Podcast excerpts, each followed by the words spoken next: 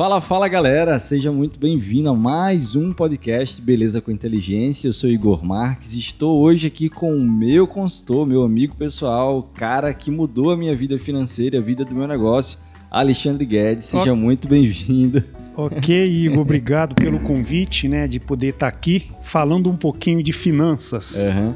Vamos falar hoje sobre finanças pessoais, finanças na área profissional, como você deve fazer, o que você deve fazer para mudar a sua vida financeira. Talvez você entrou aí no mar de dívidas né, né, pós-pandemia, talvez você está aí preocupado, as suas emoções estão desestabilizadas devido às questões financeiras que acabam influenciando todas as demais áreas da vida.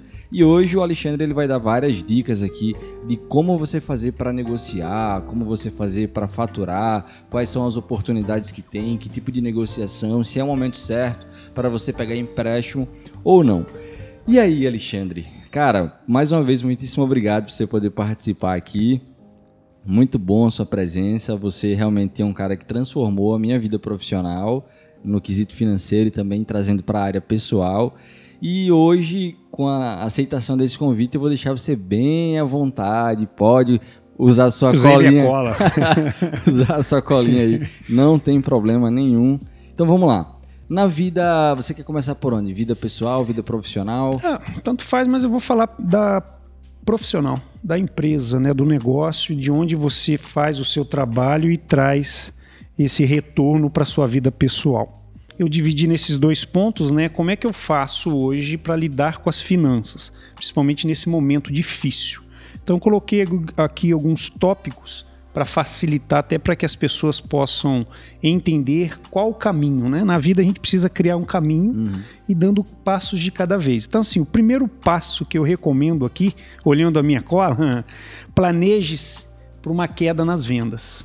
Muita gente vai achar que ah, a pandemia já passou, aconteceu, não, a gente está nela quando começou, as pessoas tinham talvez alguns recursos disponíveis, houve uma paralisação, até aí tudo bem, entre aspas. Só que agora a coisa está desenrolando. E aí começou a apertar para todo mundo. Então, esse planejamento é: vou planejar já pensando em queda. Por quê? Porque se eu planejo, entre aspas, por uma situação mais difícil, eu fico mais cauteloso, mais atento e tomo mais cuidado. Então, quando eu falo de planejar as, as, a queda né, das vendas e etc., é você pensar que vai haver uma redução no fluxo de vendas, número de clientes. Talvez um cliente que vinha, sei lá, três, quatro vezes, vai passar mês, pela né? metade ou até reduzir mais ainda, porque também vive numa incerteza se esse cliente é um profissional liberal ou se esse cliente trabalha para alguém, ele sempre fica receoso porque não sabe o que, que de fato vai acontecer. Então, quando eu planejar, eu vou pensar nessa redução e aí eu começo também a criar uma cascata de, de, de, coisas e ações que eu tenho que tomar para evitar o pior. Tá? Então, e, esse é o primeiro passo. E em termos de porcentagem, assim, a gente poderia abordar algo sobre isso. Quantos por cento, assim, em média, é esperado a queda nos negócios? Por então, exemplo, no setor da beleza? É, dizem tá, os especialistas, mas também é uma previsão que nunca pode ter certeza. Mas vamos trabalhar com ela que pelo menos 50%. Uhum. Não só na beleza, tá? em todas as áreas. Na nossa área, inclusive, de desenvolvimento, também houve uma redução drástica.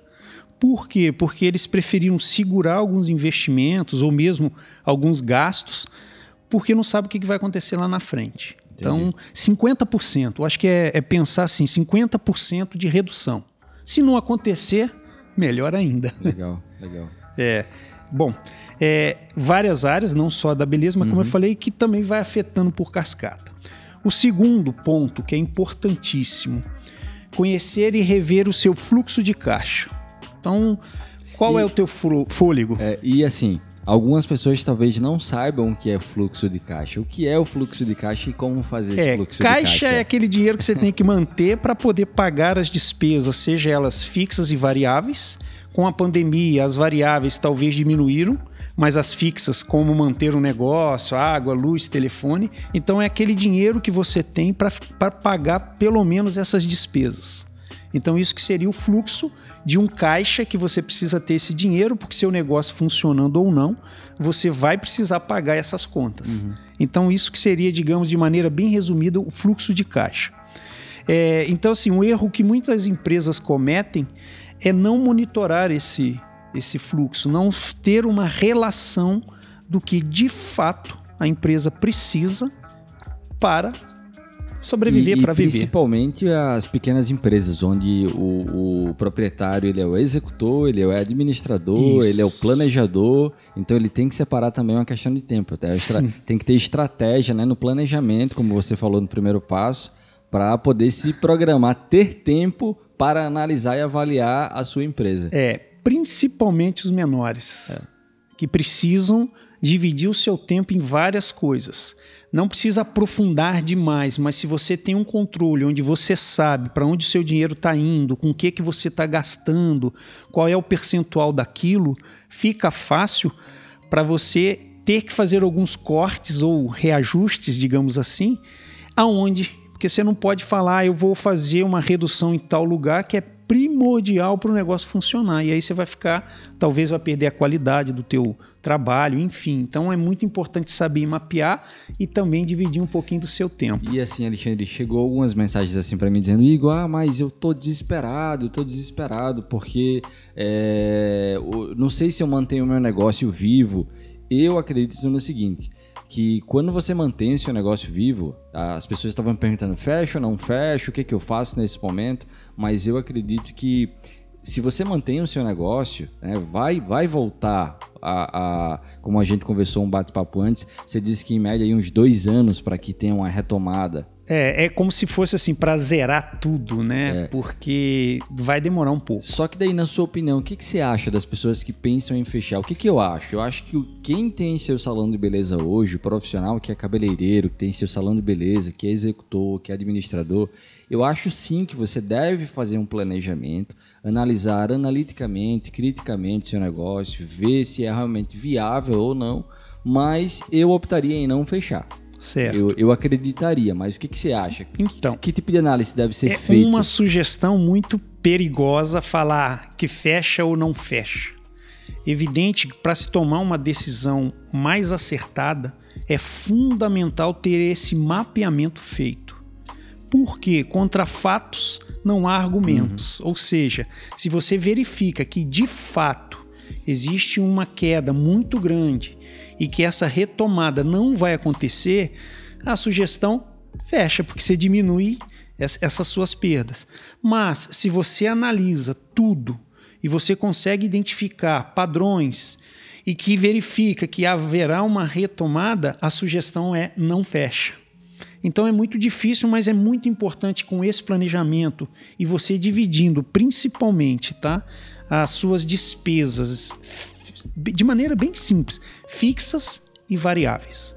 Então, como eu já tinha citado, fixa é tudo aquilo que eu tenho que continuar pagando, como por exemplo o aluguel, a água, a luz. Pode haver uma redução na quantidade, né? Ou até uma isenção, por exemplo. Isso. Aqui eu consegui uma isenção do aluguel. Nesse, nesse tempo que a gente estava assim retornar as atividades, eu consegui mas várias pessoas não conseguiram, infelizmente. É, houve aí da sua parte essa negociação e, evidentemente, o proprietário entendeu que era uhum. melhor ele agora, talvez não. Ele deve ter feito as contas dele, Isso. É melhor não ter esse recurso, mas manter o cliente do que perder esse cliente, porque depois o cliente que vier, eu também não sei se ele vai vir com fôlego para poder manter esse aluguel. Então, isso é muito importante. É, só vai poder falar se fecha ou não, Igor, se você tiver uma análise criteriosa. E daí é onde entra o quê? A BF, BF3G. Ah, BF3G, com certeza. É, a gente tem feito um é. trabalho de ajudar as empresas e eu acho que a maior chave desse processo que você até disse, ah, ele me ajudou, sim, mas a resposta veio de você uhum. e nós trabalhamos principalmente a questão interna. Uhum. São três crenças que nós acreditamos que eu acho que esse é o momento também de colocar é, para qualquer negócio, seja ele falando de finanças ou não. E eu acho que as nossas crenças, a crença que norteia o trabalho da BF3G, também serve para qualquer um dos negócios. Então, a primeira crença é não há mudança externa se não houver a transformação interna. Ou seja, você tem que trabalhar internamente para segurar algumas coisas, é, ansiedade, etc. e tal, talvez falta de disciplina, de controlar, de anotar. Sim. Segunda crença, você, a única pessoa que pode fazer a mudança interna é a própria. Então, houve uma mudança, uma melhoria, mas foi de vocês. Nós apenas despertamos isso e ajudamos vocês a encontrar essa resposta interna e verificar que eram só vocês que poderiam manter. E a terceira foi: não briga com a realidade existente. Não adianta, você vai perder tempo. Cria um modelo novo, que foi o que você fez, uhum. que transformou o antigo em obsoleto. Né? Na, na verdade, agora é antigo, mas é. na época era o atual. Então isso é muito, muito importante. Então, assim, só retomando, né? O planejamento, fluxo de caixa, outros itens que eu vou colocar aqui, ele é, é, esbarrei aqui. É, ele, ele é importante, mas não adianta só pensar no agora.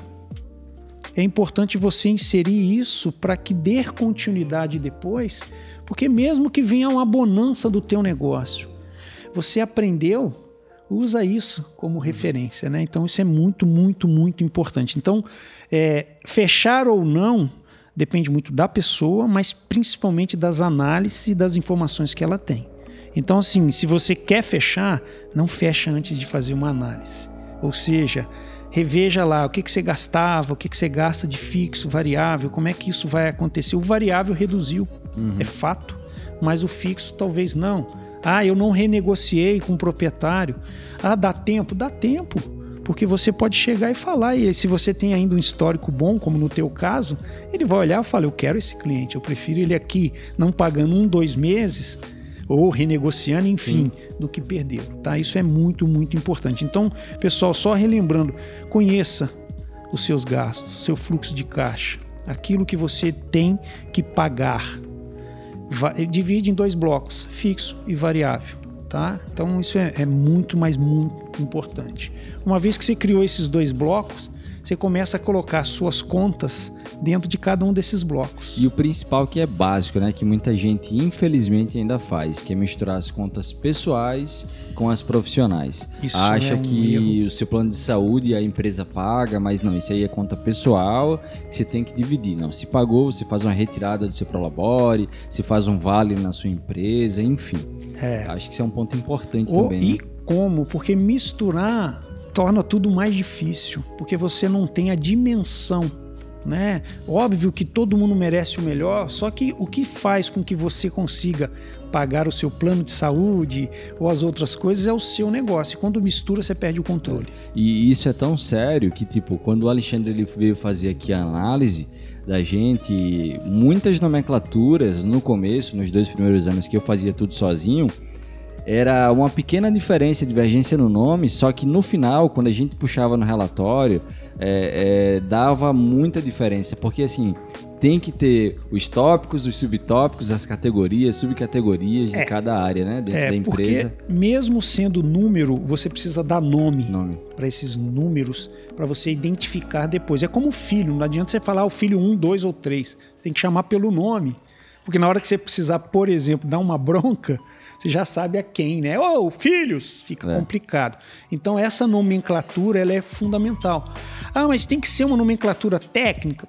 Depende do seu entendimento. Usa-se uma nomenclatura técnica para facilitar a análise que também vai ser feita ou quando você manda informações para o contador. Mas não necessariamente, porque você vai dividir, digamos, a sua análise gerencial, que é interna, e o seu contador vai te fazer análise contábil. Então uhum. ele tem que ter umas nomenclaturas corretas. Só que quando você aprende já a nomenclatura que vai ser usada para o contador, para a parte contábil, tributária, usa o mesmo nome. E aí depois, como você falou, é questão de, de, de acostumar.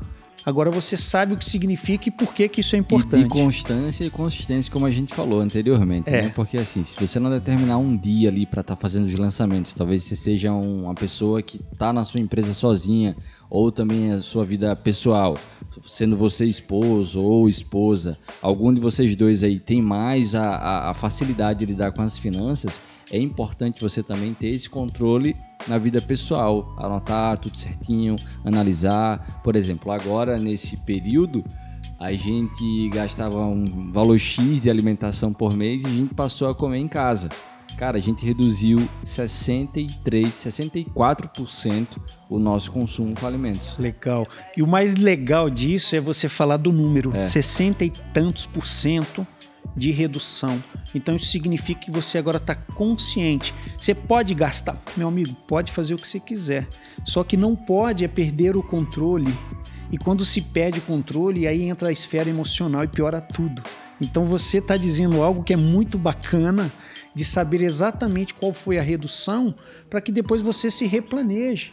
De repente, com tudo isso, você aprendeu a qualificar também o gasto da alimentação. Não, e não só qualificar o gasto de alimentação, tanto é que eu, eu falo de mim mesmo, eu tinha uma crença de que eu tinha que ter o carro A, B, C, que era o melhor para mim na época, e hoje nem carro eu tenho mais, por uma questão de estilo de vida que a gente optou. Então, assim, foi um, um, um- por vários estudos que a gente tinha feito na época, de aplicação financeira e tal, então eu deixei de lado, já faz, eu tava hoje com a Ariela voltando para casa, e a pé, a gente mora aqui na rua de salão, e a gente falando, cara, a gente já vai fazer um ano que a gente tá sem carro, e é incrível como nós seres humanos nos adaptamos fácil às situações, né? Não necessariamente fácil, mas a gente tem o poder de se adaptar às situações. E para mim no começo foi difícil, para a questão do ego e tal, como você falou agora, a esfera emocional, a masculinidade, a, a- aquela questão do, do ser leão e tal, de você ter o seu carro, né? Só que hoje para mim, eu digo assim, cara, eu tenho motoristas particulares. Eu chamo a qualquer momento. É muito uma questão também psicológica lidar com o dinheiro, não é, Alexandre? Exatamente, que é aquela mudança interna, ela é fundamental. E daí, nesse sentido, quando a gente entra no mar de dívidas, como eu já entrei, que você conhece minha história, como várias pessoas, vários ouvintes, várias pessoas que estão nos assistindo é, aqui no YouTube ou nos escutando pelo Spotify, eu já falei muito sobre as questões da- da- dos meus problemas financeiros que eu tive, os erros que eu cometi, e tudo eu pude avaliar que foi cunho emocional. Porque quando eu resolvia esse problema financeiro, dois, três, seis meses depois, eles voltavam É. porque era algo que estava dentro de mim. Então, como a gente consegue resolver isso? E o principal ponto aí que eu acho que é interessante as pessoas começarem a mudar. E a minha visão, minha ótica é: o brasileiro é ensinado a ter três coisas: minha casa, minha vida, nada contra financiamento. Nada. Só que assim, é, você perde dinheiro, mas se for a, a única opção que você tem a fazer, faça. A questão do financiamento de carro, juros abusivos e cartões de crédito fácil e aplicação na poupança. Então, isso aí é uma visão minha, tá? Isso é uma visão minha, o Alexandre vai dar a visão dele como consultor. Hoje eu opto em não ter financiamento de carro, eu opto em não ter financiamento de imóvel, eu estou juntando dinheiro para montar a nossa casa à vista de um terreno que a gente comprou direto com a construtora. É, então, assim, a gente passa a ter uma visão sobre o mundo financeiro de outra forma a partir do momento que a gente tem uma consultoria, a partir do momento que a gente tem é, é, é, alguém que nos norteia. Então, como sempre eu falo, é, para os cabeleireiros que estão nos assistindo, estão nos ouvindo, eu quero ser o seu mentor, de forma gratuita aqui com esses conteúdos. Só que o Alexandre ele foi o meu mentor, ele é o nosso mentor na parte financeira. Porque nós precisamos, se você não sabe 100% lidar com as situações da vida, seja ela emocional, financeira, espiritual, quer que seja, procure pessoas que vão te dar todo esse suporte e esse apoio. E daí, quando a gente entra no mar de dívidas, é, vem muito essa questão emocional. E daí, o que, que aconteceu que eu observei e aconteceu comigo nesse, nesse momento de pandemia? Várias empresas bancos e tal, ligando, ah, você gostaria de renegociar, a parcela vai ficar baixa, vai caber no seu bolso, como é que você vai fazer? Como que você lidar com isso? Como você avaliar se é para você? É muito importante pensar o seguinte: só dê o passo do tamanho da sua perna. Então, se você começa a querer dar um passo maior do que você consegue, vão vir muitas facilidades. E é interessante porque quem faz a oração do Pai Nosso no finalzinho fala: Não nos deixeis cair em tentação. E tentação não é, porque vai vir coisas muito boas no momento e você acha, eu vou. Não, calma. Né? Esse controle emocional é mais importante. Eu posso dizer, Igor, que na verdade o que eu fiz com você foi um controle mais emocional do que propriamente financeiro, porque você sabe fazer conta. Você sabe e aprendeu pelo meio mais difícil que não adianta você ter algo se você não tem o dinheiro para aquilo. Espera um pouco como você está fazendo para comprar a sua casa e que quando você montar, você vai poder deitar a cabeça tranquilo. Esperou um pouco, mas vai ter paz até para curtir. Porque as pessoas ficam fazendo dívidas, isso, aquilo, outro. Então, sempre é importante fazer análises e verificar o seguinte: bancos, nada contra, nós precisamos deles, sim, mas eles vivem de te emprestar é. dinheiro. E, e se ele te empresta 10, ele vai ganhar 30. E uma coisa que eu aprendi, eu esqueci até o nome do cara, acho que ele é judeu, se não me engano. E ele falando assim que para o banco, quanto mais dívidas nós tivermos com ele, nós passamos a ser um ativo na mão dele. Isso. Então ele vai sempre estar tá ofertando algo pra gente. É. Eu tava fazendo avaliação esses dias, eu disse, cara, eu falei até contigo. É. A gente ficou lá na frente de casa conversando e eu disse, cara, depois daquela conversa que a gente teve sobre comprar um carro à vista ou se pega um carro locado ou não. Eu fui fazer as contas no banco e só em um mês, no banco que eu tenho conta corrente com a Ariela, foi 200 e pouco de taxas, de tarifa de TED, de a, a taxa de seguro de cartão de crédito. Os caras embutem muitas coisas. Então, assim, se a gente não observar, hoje eu estou indo para banco digital. Até você citou também que está indo para banco digital. É. Então, assim, sem TEDs no mês, gratuitas, vários pagamentos de boleto, emissão de boleto, custo muito abaixo. Então, assim, a gente tem que, tem que realmente avaliar tudo na nossa vida. Mas agora eu vou deixar você falar que você não, tem muita mas coisa. Eu acho que tem a ver, e é muito importante, porque né, finanças não é só número. Que é fácil, todo mundo sabe. Um mais um, dois mais dois, enfim. Só que essa parte emocional é fundamental, porque você tem que fazer esse preparo para você não passar por essa e depois piorar a tua situação. Então, é, é, é, válido sim, evidente alguns pontos. Então, relembrando, primeiro, planejar. Então, conforme uhum. a colinha aqui, planeje por uma redução de queda. Conheça e reveja o seu fluxo de caixa, ou seja, variáveis e fixos, para que você entenda o que está acontecendo. Com isso, você vai começar a mapear, ou seja, o que, que eu posso cortar? E aí você, como viu, você cortou um financiamento do carro e eu tenho certeza que a tua qualidade de vida não diminui, porque talvez a maior parte do tempo teu carro ficava na garagem. Cara, a gente mora a um quilômetro, é. linha reta. Então, e aí você hoje talvez mudou um hábito e que pode vir andando, sai um pouquinho mais cedo, a ginástica. Talvez você corte a ginástica da academia no momento e vai fazer uma caminhada.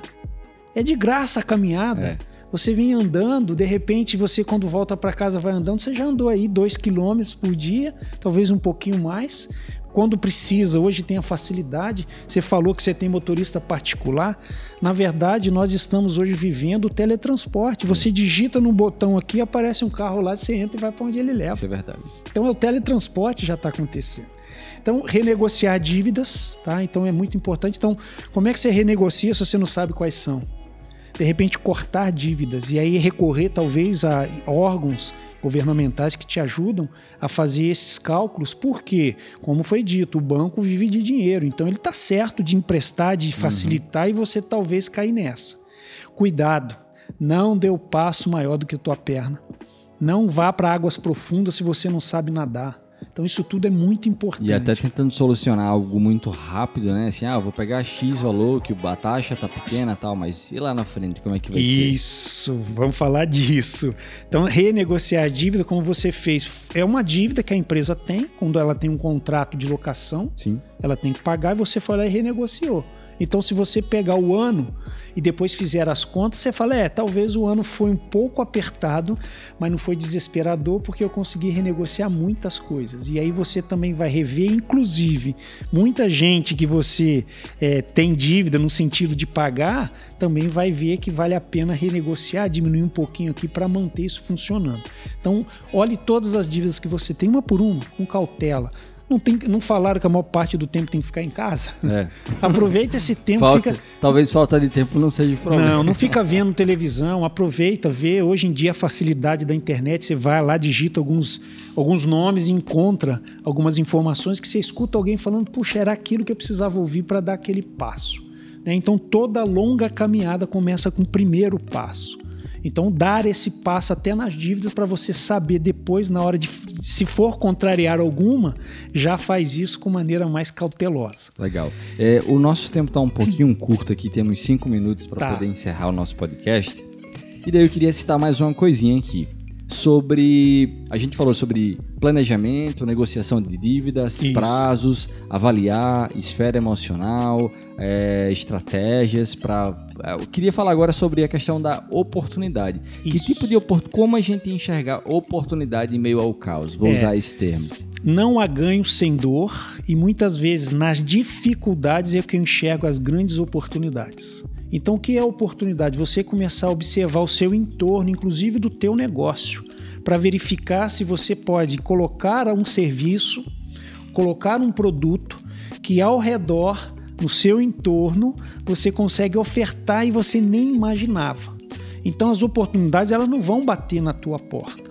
Elas estão o tempo inteiro no mundo, você é que tem que enxergá-la. Ou seja, então a pandemia pode te ajudar a fazer uma nova visão das oportunidades. Então, como disse, entra na internet e fala: vou dedicar então meia hora, uma hora do meu tempo no dia para fazer pesquisas e sai colocando alguns assuntos que você acha relevante.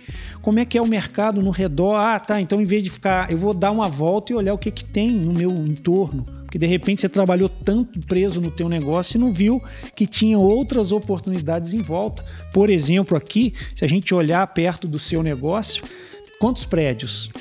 Cara, são centenas de prédios aqui. Quantas pessoas nesse prédio? Vamos imaginar aí quatro pessoas, um prédio de dez andares. Imagina se uma pessoa apenas que não conhecia o teu negócio passa a conhecer. É bem isso. Usar as redes sociais para divulgar, passa lá na portaria e fala pro porteiro, olha, como é que eu faço para deixar alguma informação aqui para o prédio, para ele consultar o meu negócio, para buscar?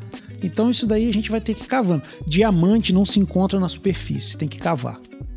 E por isso que ele é valioso, que quando encontra, as oportunidades são a mesma coisa. Então estar atento, estar disposto a fazer isso. Tá? As oportunidades existem.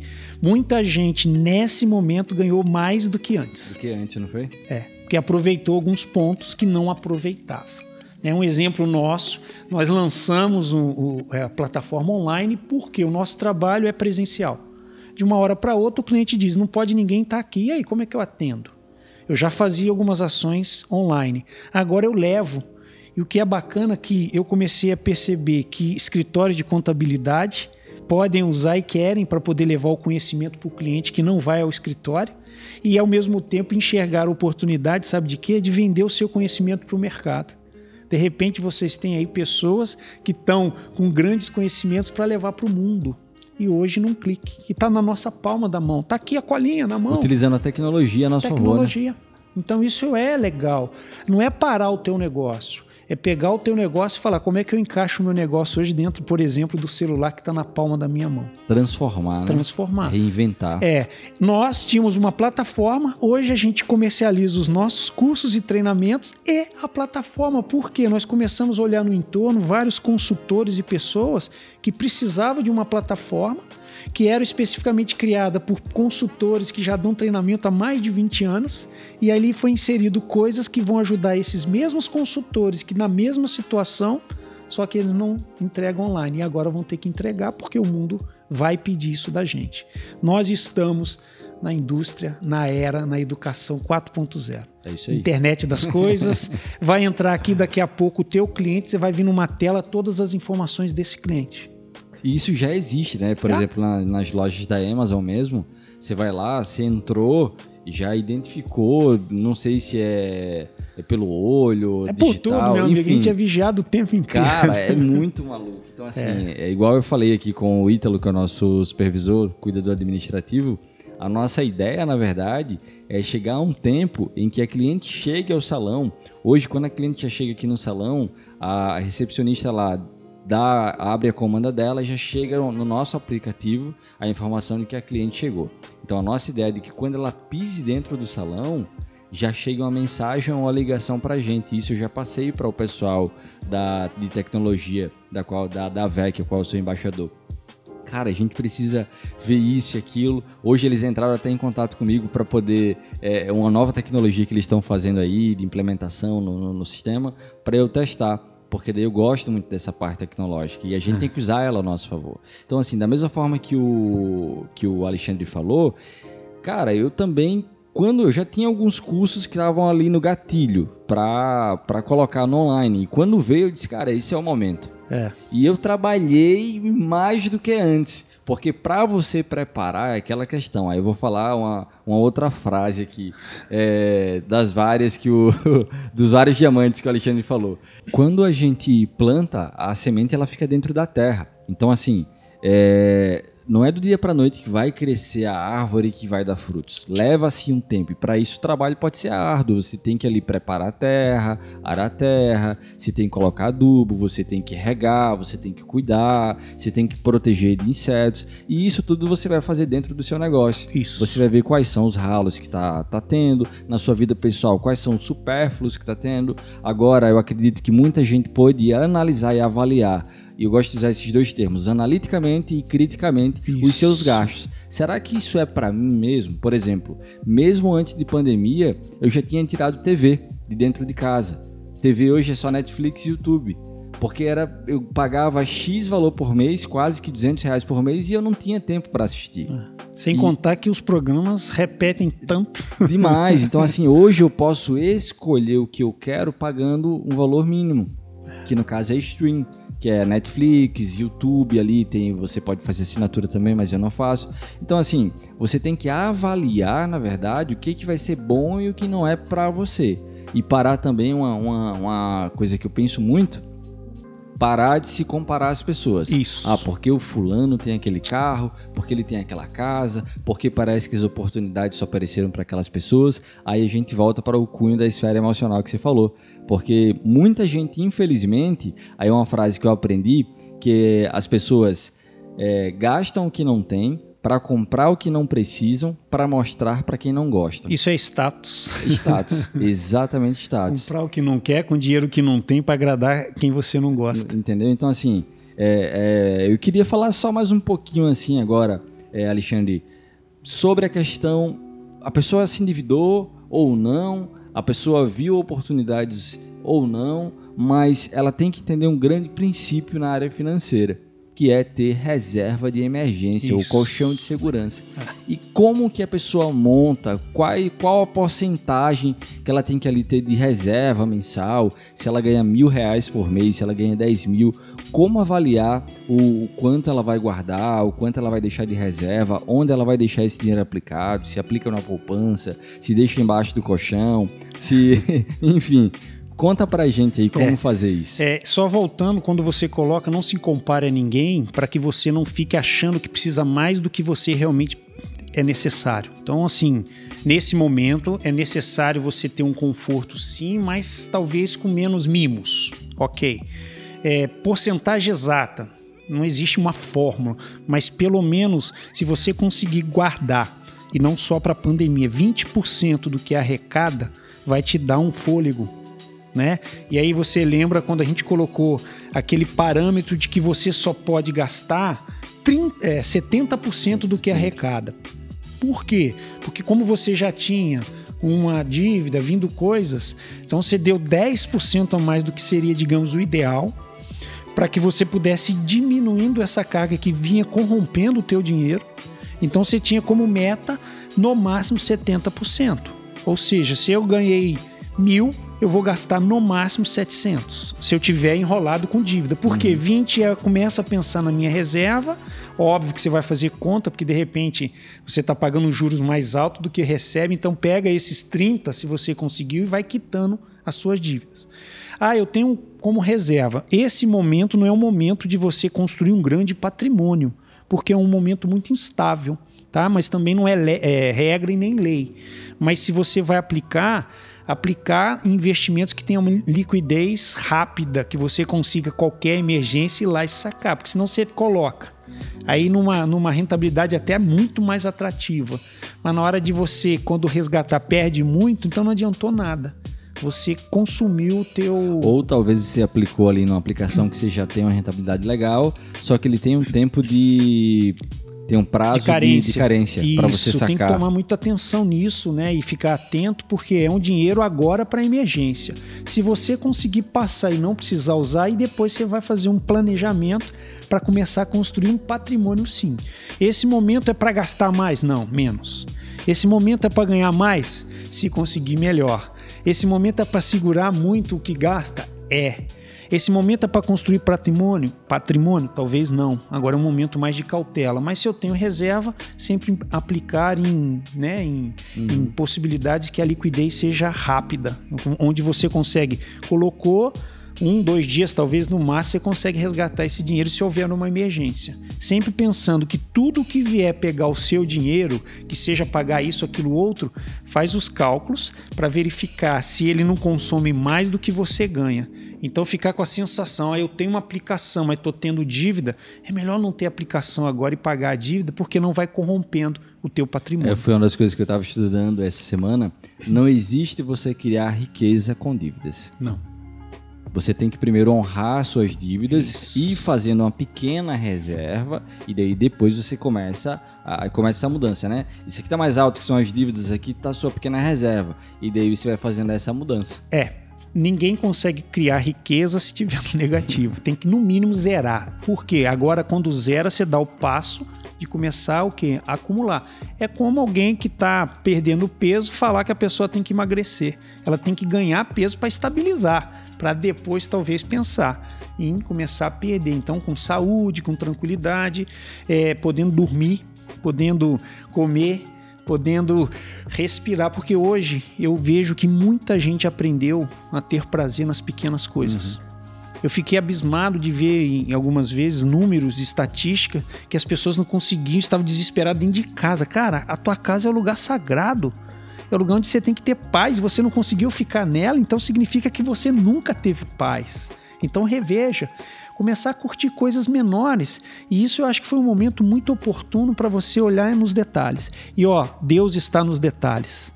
Eu faço escalada, eu nunca tropecei na, na montanha, sempre na pedra, sempre nos detalhes. Ou seja, são os pequenos detalhes que feitos, né? Por exemplo, com algumas dessas uhum. dicas, que você vai conseguir dar um grande salto e passar por essa mais tranquilo, bem mais sossegado. Show de bola. E as suas considerações finais, grande Alexandre é, Guedes? Então, gente, vamos lá. Lembrando das minhas crenças, as crenças que nós adotamos para te ajudar. Não há mudança externa se não houver a transformação interna. Então é um momento de você também, fazendo esse exercício financeiro, começar a rever alguns hábitos, costumes, e dentro disso tudo que você revê, traz a consciência e fala: o que, que eu consigo agora eliminar, reduzir e não contrair, por exemplo, como dívidas. É, é fácil?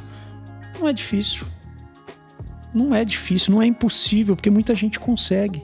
Então tem que ter muita cautela, cheirar flores, assoprar velas.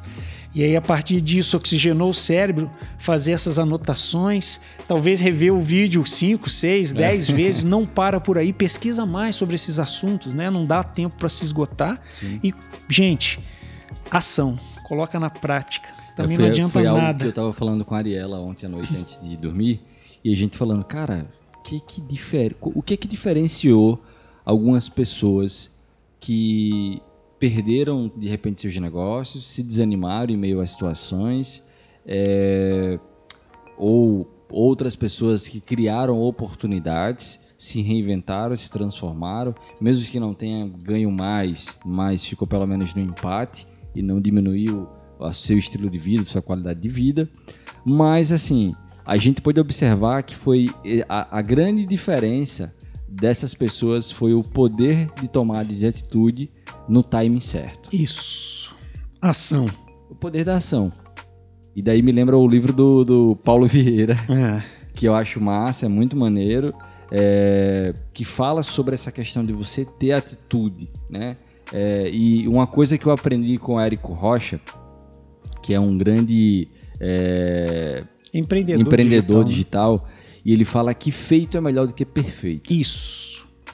Então, às vezes você pode fazer você pode ficar não 100% satisfeito com o que você tem hoje, com o que você está fazendo, da forma que você está fazendo, mas é melhor você fazer do que você ficar paralisado, estagnado é. e não sair do local. Quem espera o momento perfeito, espera para sempre. Boa. É. Só pérolas do Alexandre. e aí, para fechar a última mesmo, é, façam. Tá? É óbvio que a gente não conseguiu passar todos os detalhes, enfim, a gente está em construção, essa é uma jornada começa. Começa a planejar. Ah, eu não sei como fazer, pega lá na internet. Ou fala aí, como não? vou planejar, vou olhar aqui o que, que eu tenho gasto. Que começa. Porque entre as pequenas coisas que eu não quero fazer e entre as grandes coisas que eu não posso fazer, existe o perigo de você não fazer nada.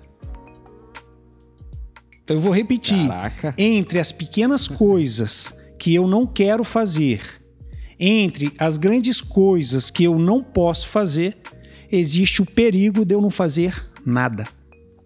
Uau. Perfeito.